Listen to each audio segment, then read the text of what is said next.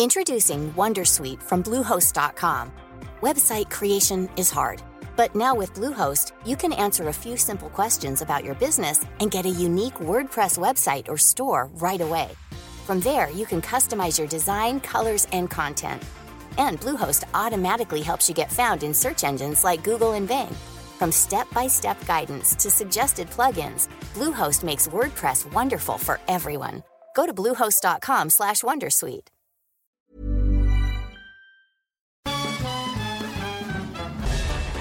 Farándula 021 es un podcast de cultura pop, donde analizaremos sin piedad series, películas, programas, música, moda, tendencias, libros, redes sociales y hasta figurosas e inventadas. Cada jueves un nuevo episodio, con Horacio Villalobos, Pilar Bolívar, Mauricio Valle, Maniwis, La Supermana, Alejandro Broff, Jeremy Cruz y Mario Lafontaine. Farándula 021, un podcast con periodistas, psiquiatras y vestidas. Te lo cuento, te lo cuento. Tu dosis diaria de noticias. Muy buenos días. Aquí te traemos tu dosis diaria de noticias para que comiences el día informado. Así que vámonos a las notas. El PRI y Morena aprobaron en la Cámara de Diputados la iniciativa para mantener el ejército en las calles hasta 2028. En esta nueva partida legislativa que saca sonrisas en Palacio Nacional, el Primor mandó al Pleno de la Cámara de Diputados la votación de la iniciativa tricolor para que el ejército permanezca en las calles haciendo tareas de seguridad pública hasta 2028 y no hasta 2024 como marcaba la ley. Y así, sin dudarlo ni un segundo, con 335 votos a favor, una abstención y 152 en contra, el bloque aprobó la polémica reforma priista. Ahora la propuesta pasará al Senado para su discusión, la cual se espera esté calientita, para empezar, la bancada priista dijo que no aprobará el docu de sus compañeros diputados, además de que la Cámara Alta, incluso desde Morena, se ha mostrado un poco más independiente del Ejecutivo. El gran tema es qué pasará con la coalición Va por México, que está en terapia intensiva al borde de la muerte, pues el PAN y PRD ya habían dicho que si el PRI votaba a favor de la iniciativa, se acababa el bromance. El líder de China, Xi Jinping, comenzó su gira por Asia Central para eventualmente verse en Uzbekistán con su amigazo Vladimir Putin. Xi Jinping por fin venció los nervios e hizo su primer trip fuera de sus fronteras en la era post-COVID. Aterrizó en Kazajistán con la finalidad de proyectarse en Asia Central como un líder regional y mundial con los vecinos de la zona. Y espérate, porque después viajó a Uzbekistán para una ocasión súper linda y especial.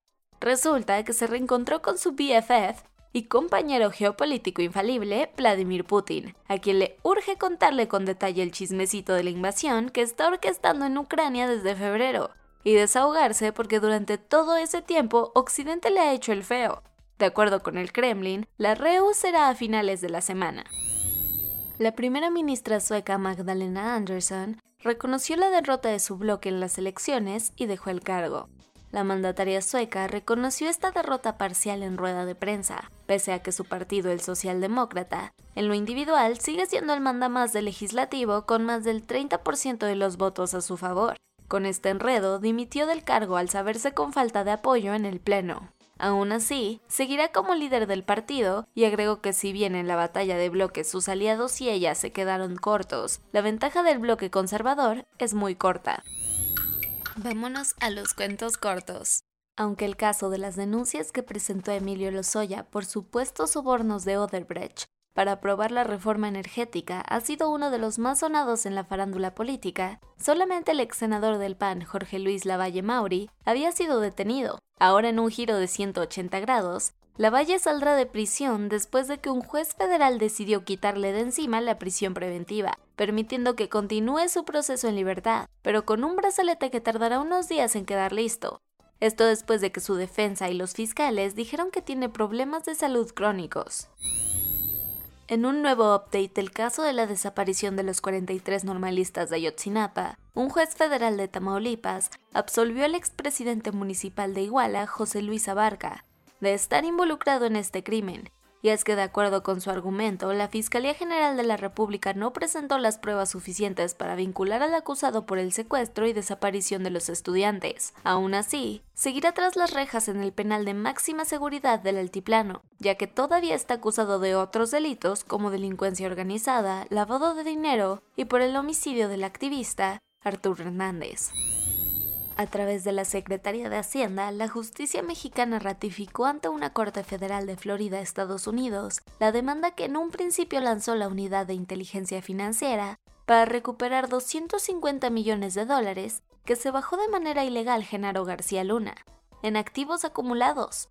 Como recuerdas, el exsecretario de Seguridad Pública de Felipe Calderón es acusado en los tribunales estadounidenses de conspiración y por eso está detenido allá, mientras en México su carpeta de investigación sigue congelada en la FGR, ya que las denuncias que tiene por corrupción ni han llegado a los tribunales. Para que sus miles de fieles en Londres le den el último adiós, el féretro de Isabel II yace ahora en su capilla, ubicada al interior del Palacio de Westminster. Esto tras haber hecho una parada técnica por el Palacio de Buckingham. Así, quien guste puede pasar a despedirse de la monarca hasta el lunes, cuando tendrá lugar su funeral de Estado el presi Volodymyr Zelensky visitó la ciudad nororiental de Izium, la cual, como recordarás, recientemente fue recuperada de las manos del Kremlin en el contragolpe que armaron las fuerzas ucranianas. Allí dijo estar muy conmocionado, pero no sorprendido por la destruida que estaba la urbe, a la par de que agradeció a los soldados que participaron en la operación con la que liberaron a este pueblo, y guardó un minuto de silencio por aquellos que fallecieron. Han transcurrido 32 meses desde que aquel 8 de enero del 2020, en que el vuelo 752 de Ukraine International Airlines fue tumbado en los aires de Teherán por misiles antiaéreos iraníes, terminando con la vida de 176 personas que iban a bordo. Hasta la fecha, los seres queridos de las víctimas no ven una investigación internacional clara, ni que se deslinden responsabilidades, a pesar de que insisten en que más que un error humano, se trató de un crimen de guerra y de lesa humanidad, así que para tomar cartas en el asunto, este miércoles presentaron una solicitud para que el fiscal de la Corte Penal Internacional inicie una investigación bajo estos supuestos. Y eso fue todo por el día de hoy. Yo soy Ceci Centella y nos escuchamos mañana para tu dosis diaria de noticias. Bye. Tired of ads barging into your favorite news podcasts? Good news. Ad-free listening is available on Amazon Music for all the music plus top podcasts included with your Prime membership. Stay up to date on everything newsworthy by downloading the Amazon Music app for free or go to amazon.com slash news ad free. That's amazon.com slash news ad free to catch up on the latest episodes without the ads.